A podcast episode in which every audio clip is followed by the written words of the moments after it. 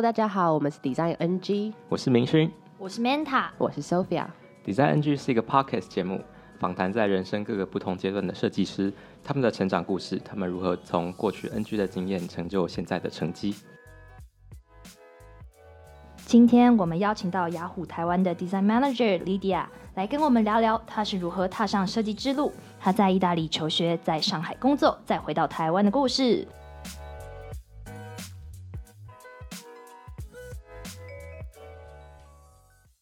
欢迎莉迪亚耶，欢迎欢迎。嗨，大家好，我是莉迪亚。那莉迪亚你可以给我们简单的跟我们介绍一下自己吗？我是一个土生土长台湾人，然后呢，我现在是在呃任职于雅虎的台湾分公司。那我们这边的团队主要就是负责整个 iPad design。那我是雅虎台湾 iPad design 的负责人。那过去呢，我曾经在上海的青蛙设计工作过一段时间。然后呢，在加入青蛙设计之前呢，我是在意大利念书，然后以前是元智大学资讯传播学系的学生。想要问一下，就是设计师这个角色，是你一直从从小就有这个志向吗？是怎么样接触到设计的？嗯，好，呃呃，对于这个故事啊，应该说我的答案还蛮 normal 的，就是从小就还蛮喜欢画画。那的确，我就是那种。呃，在我们那个时代，应该妈妈就会很爱把小孩送到各种不同类型的呃补习班，或者是那种对画室。然后呃，但是画画呢，是我在尝试了各种不同的课后辅导、课后活动之后呢，唯一适应的一个活动。哎，那在读元智大学的时候啊，你刚刚提到你是念跟资讯相关，当时选这个系跟后来进去念的时候，呃，有一些会有一些落差吗？嗯，呃，我念的这个学系呢是元智大学的资讯传播学系。那资讯传播学系当年呢，呃，在我那边是第一届设计了设定了一个互动娱乐科技组。哦。啊，我就是第一届的互动学系的学生。嗯、那我想具体现在啊，希望不要讲得太明确，但是 应该算是相对蛮早期，专门学习互动设计的这样子的一个学系。哎、欸，那你原自大学毕业之后到欧洲求学，你觉得过程有什么不一样的地方吗？嗯，但欧洲整个学系呢，会蛮来自于强调一个。嗯、呃，人性出发的东西，所以他做了很多感性的设计，嗯、那去探究一些很嗯、呃，乍看之为末节，但是很有可能是那些小东西，反而容易引起共鸣的这种心理学的 base 还蛮深刻的。嗯，那嗯，应该说他很多的设计的理论基础有别于美国，他可能是在科技之上。在一样做科技艺术或者是互动设计的这个领域，我觉得欧洲的派系呢，它比较立基在心理学以及社会学上面，嗯嗯嗯、就是他在思考怎么样子提供一个嗯 flow 或是一个设计思维，是能够产生你心里面的一个种子，然后在不一样的产品线上面，让这些感性的诉求元素互相发酵。嗯、哇，觉得很喜欢你说的，就是在欧洲其实设计是源自于人。那用了很多的心理学啊，还有社会学。那呃，这也回顾到我们其实大家也常听到说，欧洲人会笑美国人没有文化嘛。然后美国好像就是比较用科技的角度去出发去做设计这样子。我觉得呃这样子的一个思考的流程，也许可以帮助呃可能有想要去出国进修的其他的设计师们去一个考量的基准。那这边也可以提到说。呃，有一堂课我刚刚提到是设计呃历史艺术艺术史这一块，我当时就想说，哎、欸，这个好像蛮无聊的，就是其实前两堂好像翘掉，有点忘记。那但是我第三堂去，反正就是我后来有去，就觉得哇哦超酷，因为嗯、呃，应该说在欧洲的呃至少意大利我在念书的地方在米兰，蛮多这种设计的呃怎么说工业设计的那个 brand，那。呃，像什么 Alessi 啊，然后 Artec 啊，就到处都是，其实是国际知名的品牌，在家饰啊，或者是很多呃 houseware 相关的。嗯，那呃，我们可能都不会知道，就是说，其实这些每天你正在用的物件，它可能在设计的背后有一些感人的故事，或是它也不是多。呃感人的包装，但是它会有很细微的去思考说你的使用情境的一些脉络。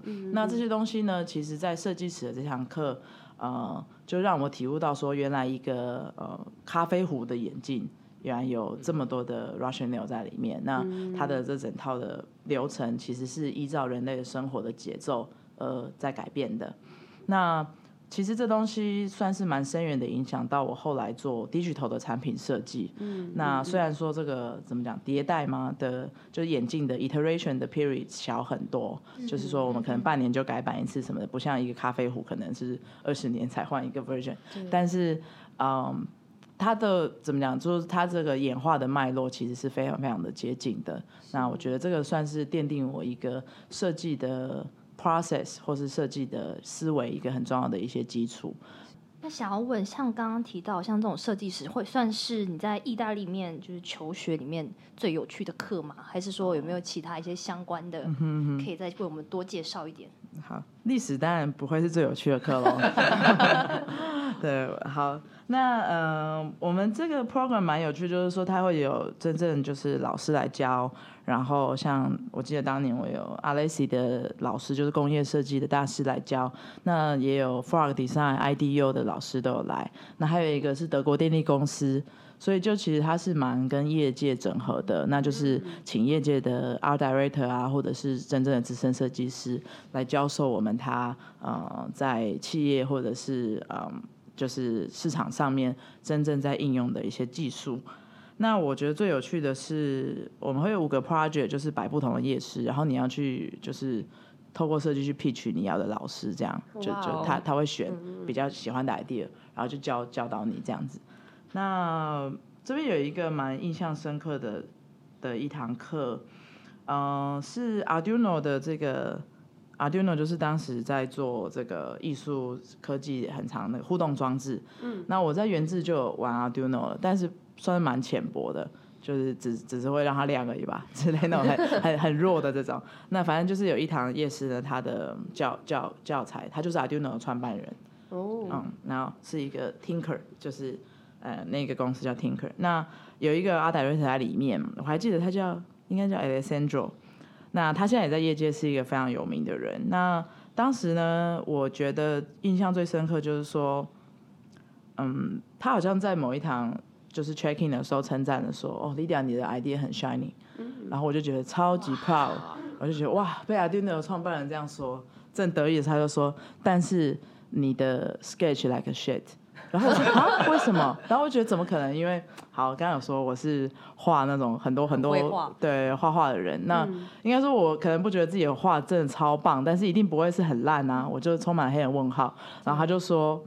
你的这些嗯设计或草案 flow 里面没有任何人的形象在里面，就我都画 screen，嗯、呃，可能我画那个手机，然后我画场景，就是呃手机可能是在厨房里面，手机可能在路上，但我没有画那个手以及那个人，所以他说我感觉不到你的 flow 里面你带给 user 什么样的情绪，或者是他用什么样的姿势，呃，去拿着这个 device，或者是他。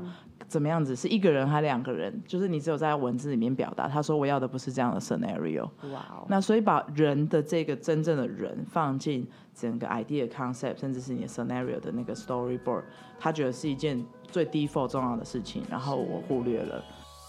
在意大利求学时的这些经验，奠定了 Lydia 在日后设计的基础。以人为出发点的精神，是让 Lydia 的设计能够打动人心的关键。积极乐观的个性也让 Lydia 在毕业后顺利进入了上海的青蛙设计。那当年我在嗯 Domus 还有我刚刚说的 Kitchen Budapest 其实认识了一个人，那他是算是我们的老师，嗯、那他是来自 Frog Design 的，那是贝斯在米兰。然后呢，他也记得我，那我有写信跟他说，是不是有类似的工作机会可以再介绍给我这样？嗯、那他就说，哦，我们上海在招人，但是呢。啊，青蛙的米兰跟上海几乎没有任何的连连连接。嗯，不过你可以在官网找到，但是我很确定他们在招人。嗯，然后我就发现官网没有这个东西，然后我就直接打电话过去了。哇 直接打电话到他们公司。是是是，面试人家。没有没有没有没有，当年我就是一个小屁孩，然后呃，秘书就说。呃，好像是秘书接的电话，就说啊，有有，我们招人啊，你哪里来的？然后我就说我米兰来的，然后他就说哦，是哦，那还蛮酷的啊，那你把履历寄过来，嗯、然后隔天就开始了正式的面试。那在 Frog 里面呢、啊，你有呃有一些比较印象印象深刻的专案吗？因为之前好像有听你分享，你会去到不同国家去做一些 user study。那呃，在做这些不同国家的专案的时候，设计上的这个差别是什么呢？然后你又从中学习到了什么？那过去的四年，在这边的四年当中呢，我做过几个我印象比较深刻，就是可能我第一个做的这个啊、呃、行车系统的呃这个 project，、嗯、那还有接下来做了 Honda，第一个是 CQAC Coral，就可能是比较中国当地的，后来呢做了呃 Honda 的一个呃。A P P 与 H M I 整合的一个 software 的 design，然后呢，后来还做了一个 Ford 的啊整个 interior 的整体的 design，就是包含了内装加上很多的 sensor 的位置，以及它最后可以连贯的这个 software 的设计。嗯、所以呃，莫有点妙妙的，就是其实我不是很会开车，会开啦，但没那么会。但 是，但是我做了非常多的 设计很多车子，对，设计很多车子的嗯 experience 的 design、嗯。那还有。好，那所以车子是一个主要我的 focus。那另外呢，我也做蛮多的 banking，嗯，就 fintech 在这几年有很大的发展。嗯、那青蛙有跟譬如说 DBS 做了全新的改版，包含网站、网网站以及呃 app。那我我曾经在那边执行过的主要是招商银行，还有交通银行。嗯，那所以很多内地的一些呃在数位的这种。呃，金融的推广呢，青蛙也有一部分的呃贡献这样子。嗯，那呃，另外呢，应该说我印象相对最深刻的呢是，呃，我有一个专案，相对来说是比较大型国际性的，是做一个电信公司。那这电信公司主要的客户呢是在印度。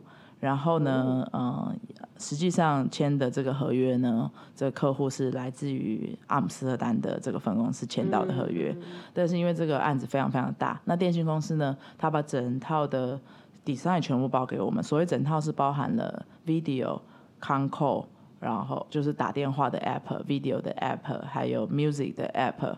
那这个 app 是包含了手机、电脑，然后 tablet，还有电视。所以是就已经有包含电视了，对对对。那呃，就是说这整个大型的专案就是这样子 mapping 起来，就会有差不多十六个三四十，好，十六十二个十二个 device，那还包含了机上盒的设计以及什么电线杆的设计、工业设计的范畴，我们也接。那所以整个 digital 的这个主要就是以阿姆斯特丹跟上海分公司为首，就是去执行。嗯，所以呢，我也有一起呃跟着这个 research team 到了，譬如说印度的德里。然后呢，做一些实地的这个 research。嗯，那我承认我是真的有点吓坏。那应该说，嗯。印度，呃，我从来就没有去过这边旅游。那我想，大部分人去的接触也都是比较一线城市。那我们呢，其实要啊、呃，主打的是把这个便宜一点、低阶一点的手机跟服务呢，真正能够改善他们的生活。所以，其实我们去到很多三线甚至是四线，就是连柏油路都没有的城市。那真的就是走在路上，可能小朋友就一直摸你啊，然后他们 他们不是要伤害你，但是没有看过外地人，或是觉得你身上的衣服怎么那么不一样啊，或者他们真的是想抢你的衣服，都可能会偷你的鞋，因为他们就都是没有鞋子走在这些石头路上面的。那对我人生的冲击，我想不不就不言而喻。但是嗯，最大的从就是说。呃，为什么觉得这个印象最深刻？当然是这整个跨国的呃合作。那我也去阿姆斯特丹 base 三个月吧。嗯、那跟应该说在青蛙上海也就已经有非常多的外国设计师。嗯、但是毕竟这是一个相对中文体系的社会，然后你的整体而言的嗯沟通也会相对呃方式蛮不一样的，比较比较。中式一些，即使你讲的是英文，嗯嗯嗯，但是我们到了阿姆斯特丹呢，那原本的人就是本来的的当地人，嗯、然后反而我们是外来，所以也要 follow 一些他们的 rule，那当然也会有很多的新的启发跟激荡这样子。然后，嗯、呃，比较直就是说这个故事的结尾就是说，这整个大型专案啊，最后并没有实际的。啊、呃、成功上线。哦、那这也是我在青蛙四年以来唯一没有上线的专案。那这边要说一下，其实 agency 蛮多产品是无法上线的啦，因为它很多设计案实际到了 implement 的阶段的时候，可能在内部会有很多的 debate，或者是出产的产品会长得有点不一样。虽然青蛙的整体执行力是比其他 agency 高非常多，但是也还是有蛮多设计案会不小心胎死腹中的。那这个大设计案呢，嗯，就是说并没有实际。嗯，完成之外，可能也造成了蛮多的人的离职潮啊，然后算是对整个企业非常非常大的啊、呃、相对 native 的 impact。那也在这么多年之后，嗯、我想应该可以讲了吧？意外的爆了一个料的感觉。我刚才说，好，没关系，他们听不懂中文。不然总监会在那个在我是我们听众。好，我会寄给他。那。应该说，这个东西启发了我一个很大的问题，就是说，嗯，为什么我们在 agency 做了觉得可以真正改善，嗯，这些这些我们解决问题的一些产品，最后会有很多的东西。可能是失焦，或者是稍微变调，或者是说上线之后不如预期，它这个产品可能很快就消失了。嗯，那应该说这样子的失败案例在青花不是真的很多，应该说还蛮少的。嗯，但是这个大型专案，因为整体而言耗费了所有嗯各种不同 office 的资源，长达半年甚至就八个月，哇那就说终止这样子算是一个很大的伤害。那也让我开始在反思，是不是？呃，在这个过程当中，我没有更同理心的站在客户的角度上，是不是有一些细节我没有发现？他们的困难点是什么？为什么我没有早一点把这些环节设计进去？那这其实也是开启了我一个内心的小种子，也是我在在选择要转换这个求职道路的时候，我决定其中一个 criteria 一定要要加入 corporate，就我想要到实际能够真的 production。然后能够看到自己的 user feedback，并且 maintain 它养大这个小孩的这样子的公司的形态。觉得这段经验会是一个非常呃很有 insight 的学习，因为从你刚刚提到说，呃，不管是你没有开车，但是你必须去设计一个跟车有关的装置，那嗯，你要非常能够去理解说开车的人他到底会遇到什么样的困难啊，他需要什么样的问题是需要被解决的。然后到呃，你要到德里去去帮这个三线城市的镇民，呃，可能也不到镇哦，村民们去解决问题。所以，然后最后你提到的同理心，其实不只是呃最终的 user，那你的同理心其实也要发挥到你的客户客户端，然后最后到你希望可以把这个 career path 转转到呃 in-house 设计，觉得这个嗯、呃、非常。非常呃有 insight 的一个分享，我觉得对大家应该是有帮助的。那你接下来是怎么就是呃，因为想去 in house 的一间公司嘛，那怎么会最后回到台湾，然后再回到雅虎这间公司？嗯，好，呃，应该说当嗯、呃，我觉得这边要分享一个啊，就是说，我觉得求职真的也跟谈恋爱还蛮像的。机运，机运，那的缘分，缘分就是大部分人不会出轨。我的意，我的意思说，如果你在原本的呃关系里面是一个相对健康、良好以及愉悦的状态的时候呢，你其实也不会看外面的花花草草。那我觉得在青蛙四年，我的呃愉悦与开心程度很高。当然这个。背后所代表的当然也有一定程度的压力，以及设计师想要精进自己，或者是说跟同才的一些不能说竞争压力，而是你希望能够追上大家，那可以让更好，对，变得更好的这样子对自己的一些期许。嗯、那我觉得，嗯，刚刚说这个埋下的第一个种子，其实就是我发现了哦，原来呃我的目标就是希望能够设计出一个真正的好产品，然后能够让 user 使用到。这些东西可以改善某些动呃痛点，然后呃，那我发现说在 agency 这一个嗯路程有一点远，就是其实我设计的蛮多，我自己觉得是真的从我呃实战，就是说 in field 的 research 实地听到的 user 的想法，并且我也把它转译成一个相对完整的设计策略了，以及设计的产品了。嗯可是它上线的 feedback 我却听不到，那这是一个第一个种子。那慢慢慢慢在我心中发芽之后，我就有越来越多的渴望想要获得这样子的资讯。那当然，第一个阶段我一定不会是说马上换公司，而是我透过内部思考，说能不能够客户拿到一些这样子的资料。那会发现，如果这个客户并不是我们嗯、呃、长期跟我们有 engage 的客户关系的话，啊、呃，就是案子结束了，茶人走茶凉，就是可能他会提供我们一些，不过相对也是比较表层的。那就算我自己有想要进步。再多给他一些解决方案，他也不一定会 take。嗯、那几次这样子往返之后，就是这个我内心的渴望与种子就会慢慢的萌芽。嗯、那最后呢，应该说，我就还蛮确定，我想要离开这个公司之后，开始 survey 有没有什么别的机会。嗯、那当时我的确也有拿到一个 FB 的 offer，嗯、不过它相对来说是比较倾向于 PM 以及 interaction designer 这个中间值的角色。嗯、那应该说我还蛮。满意以及开心，呃，Lydia 是一个设计师，所以我并没有很在当年啦，并没有很想要转换跑道，说成为一个 project project manager 或是 product manager。Oh. 对，那呃，所以我并没有 take FB 的这个 offer。嗯。那我想从产品的。呃，当年的对大家对 FB 的了解，可能他在设计上的策略也相对不是这么多。是但是当然，在 FB 这几年，我们最后看到的成果，他、嗯、一定对于设计以及呃 user 的 experience 做了非常非常大的努力。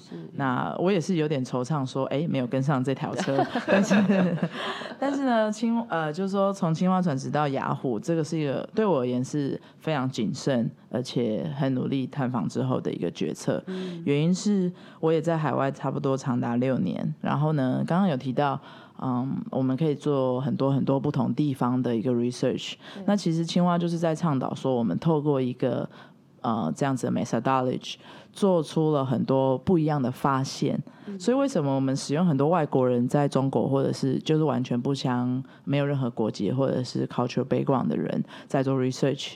那我们同时会 mapping 真正的理解这个 culture 或这个市场的 research 的 insight。嗯、那这个 idea 的产生呢，啊、呃，只是一种启发，而不是一个结论。就是很多时候你要一个 outsider。嗯，去发现一些原本 inside 没有办法发现的、嗯、的东西，但是我们也不会忽略它本来 culture 的底蕴，所以这就是为什么青蛙设计一直以来能够做出嗯相对来说 innovation，但是也还蛮符合这个市场脉络的设计。嗯、那这样子的 methodology，我觉得，所以我拥有了一半嘛，就是我知道怎么样成为一个好的 outsider，但是我从来就不是。Inside 里面了解这个 culture 底蕴的那一个人，嗯、那我就反思这个问题，我发现说好像除了回家也没有别的路，嗯、就是就是一个很简单的答案。嗯、那我做了很多呃，我觉得可以换取他们微笑的设计，嗯、就我看到了我很多 Honda 的 user 他满满意我的设计，招商银行的 user 满意我的设计，但是我没有办法啊、呃、让我妈知道。我的想法，或者是我真正的家人，他们从来就没有体验过我设计的任何一个产品。嗯嗯、那这个应该算是我最后选择雅虎最大的因素。嗯、那这边就是也可以跟大家分享，我觉得人生当中有很多的 career path 的转换，我觉得尤其在台湾。对很多人而言都是挣扎，所有人大概也都知道在，在、呃、啊这个小岛的外面的世界，有更多的资源，然后也有很多很多的机会，尤其在中国。嗯，不过呃，我觉得就算回家，你也可以不要把它想成我就永远就回家了。嗯、那呃，出去也不要把它想成我就永远都必须要待在那里。我觉得真正在这个市场上优秀，或者是说你自己已经知道自己的定位的人，其实不论在哪里都是家。因为你会利用非常啊、呃、类似的模式去塑造你觉得更适合的一个环境。嗯、那我觉得也还蛮开心，就是说在一开始加入呃雅虎的时候呢，就在这个团队里面也有蛮多的共鸣。这些共鸣的人并不是一定要海归哦，或者是说曾经在上海工作过的人，嗯、而是我发现这边的非常多的设计师，其实嗯那些初衷就是说想要嗯。呃让 user 更好用这样子的一个嗯，就是说很单纯的一个想法，其实就是所有企划设计师真正渴望的事，但是他们在 agency 做不到，嗯、反而在雅虎的设计师轻而易举就改个按钮马上就好了，嗯、然后 user 就有很大的一个反馈了，嗯、所以嗯、呃、这些共鸣度其实就是说我在加入雅虎这四年，其实会觉得在。非常非常多设计师身上，甚至是其他 working partner engineer 身上也都会看得到。那所以我也会就是说把这些有共鸣度的人串联在一起，嗯、然后我们会成为更大的力量，然后影响整个组织这样。嗯嗯嗯。因为我们很常听到说，就是台湾设计环境跟呃国外差异很大。那你这样从上海回到台湾，有呃看到怎样怎样的冲击吗？嗯嗯，我觉得的确设计环境有蛮不一样的。那嗯，刚刚我有提到，就是其实我觉得初衷是很类似，嗯，但是我觉得在执行上面的确有很大的落差。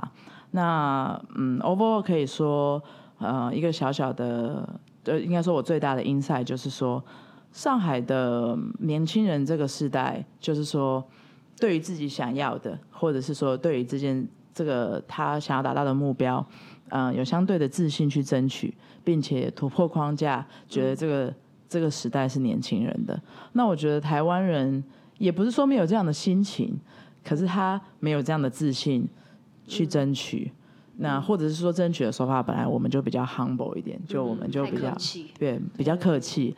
那我觉得这个东西是优点。那同时，如果有有在某些情况下也是缺点。嗯嗯、那所以说，在中国你会觉得整体而言的步调比较快。是。那它带来的好处就是说，所以你每一个产品的 iteration 当然就节奏比较快喽。然后呢，因为年轻人敢要，所以原本在上面的这些决策者也敢听。嗯，就因为他听久了，就觉得哇，一开始你会觉得这些都太扯了吧，不要不要不要。但是你听了十个年轻人都来跟你喊的时候，虽然他们十个不一定一样，但他就会觉得好吧，不然就踹两个吧，就试两个吧。嗯，但在台湾可能就不会有那十个人去要求要突破。是，对，可能就是那十个里面只有一个。好努力的，好努力的，才就是终于讲了这句话，他就把它打掉了。但是就是说一样的，我说，呃，老板的心态其实我觉得都都是很类似，可是是因为那个 quantity 差蛮远的，就是在中国年轻人这个时代，大家都有这样子的信心去突破。那尤其在设计这件事情上面，设计是一个很主观的东西，嗯，那蛮多时候需要，应该说这个设计的好坏太容易被 judgment 了。一个城市不好，就是它当掉就叫做不好，它的它几秒钟跑出来就叫不好，会以一个数字很明确的去量化。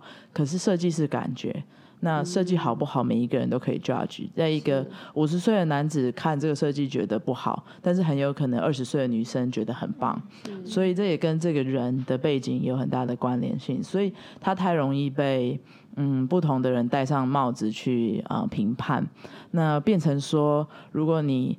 呃，要有一个谋略的，或者说一个策略性的方式去 sell 你的想法，并且坚持不放，这样子的态度呢，才比较有可能真正长期下来突破比较多的事情。嗯、那我觉得这就是会导致两边的工作环境甚至是结果差异相对比较大的一个主因。嗯嗯嗯。因为我们在自己在呃雅虎合作过程中也发现到，莉迪亚的确在这部分做的非常好。那也让他很顺利的呃有有机会能够呃成为现在雅虎的一个 manager。那也想聊聊说，哎，那你成为 manager 之后，呃，跟你以前只是一个 IC 的角色，那你觉得这之间的差异在哪边？嗯，好哦，那可能就是就敏勋讲的一样，就是会炒的比较有糖吃吧。那终于现在就是。有在 吃糖的感觉，完全没有，差不多是吃苦吧，吃苦糖啊。对，那我想，嗯，对于整个 career 啊，大家的想法都会很接近，就是说，那渐渐的往上到更 senior 的角色的时候，就成为某一个程度的主管嘛，然后会，嗯，可以管理更多的事情。那我只能说，用看的跟真的做上来，真的是。呃，也是有一点不同。嗯、那呃，应该说我我期待啦，未来就是说，啊、呃，我我希望这个应该算是比较说给自己听的。就我永远都还是站在一个设计师的角色去，就是莫忘初衷这样子。那我觉得到了这个管理阶层呢，的确在很多的决策有太多跟设计无关的一些考量。嗯、那这些。啊、呃、别的部门的呃知识，或者是说商业策略的考量，算是我初期相对比较大的一个呃，不能够说困难，而是呃蛮多学习的机会的。那应该说，在长达这个八九年，应该说总共做设计含学习已经有十五年了啦。嗯、那每一次的设计决策都是一个不能说是完美的决定，就永远设计就是没有完美的。但是呢，是一个当下最好的平衡的决策。嗯嗯、所以，怎么样子解决真正的核心问题，并且相对有效率的做一个平衡的决策，这个是我过去十几年来一直都在做的事情。嗯、那我觉得当。当成为一个设计主管的时候，非常有趣的点在于，过去我的决策是在比较产品面的，嗯，那啊、呃，所以怎么样子在商业策略啊、呃、技术的门槛和设计的 excellency 之间做一个好的平衡。那当了主管之后呢，这个决策会是在人，就是我的 team member 的心情，然后呢，公司的资源以及目前 project 的资源这些。这些平衡点上面做决策，那可能还有蛮多其他元素我没有提及的。那这些角力，就是说这些元素呢，变得越来越多，越来越复杂。嗯、应该说，manager 的挑战，我觉得非常的有趣。这也还是在啊、呃，相对于对于人性的洞察，对于呃人的情绪的掌握，嗯、对于呃人与组织、人与制度这个互动关系的一些设计。那嗯，我觉得算是打开我人生另外一个新页，就是说我我现在可以设计的东西，可能是在更组织层面了。嗯，那它还是在影响人的一个呃很多很多不同的面向，而不再是是产品。嗯，就同样以设计的角度去设计这这整个 team，怎么让它变得更好？这样。嗯，是，然后再持续 iterate，是，那肯定要的。嗯。哇，我觉得今天收获真的非常多。那呃，时间差不多，我们就谢谢 Lydia 今天来到我们的节目。谢谢 Lydia，好，谢谢大家，下次再会。今天 Lydia 跟我们分享了她的成长故事，从她的观点分析台湾与中国设计文化的差异，也期许更多的设计师可以有自信地去追求理想的未来。最后。他也分享了从一个 individual contributor 担任 manager 的心境转折，过程中难免有 NG 的时候，但是每一次失败的经验都拉近我们和成功的距离。喜欢今天的节目吗？上 Facebook 追踪 Design NG 粉丝团，我们有新的消息都会在那边发布，也欢迎分享或给我们评价，让更多人认识我们。Design NG，我们下次见。